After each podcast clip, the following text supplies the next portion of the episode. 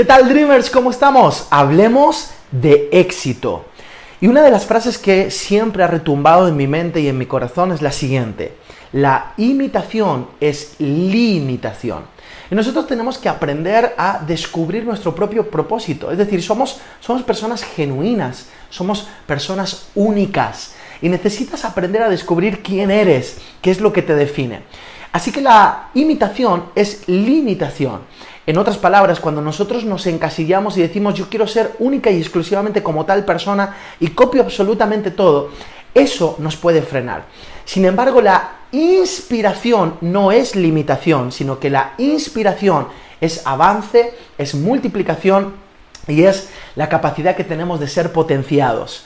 No imites, más bien inspírate en otros. Y descubre quién eres, descubre tu propósito de vida y sobre eso fundamenta tu misión y fundamenta tu visión.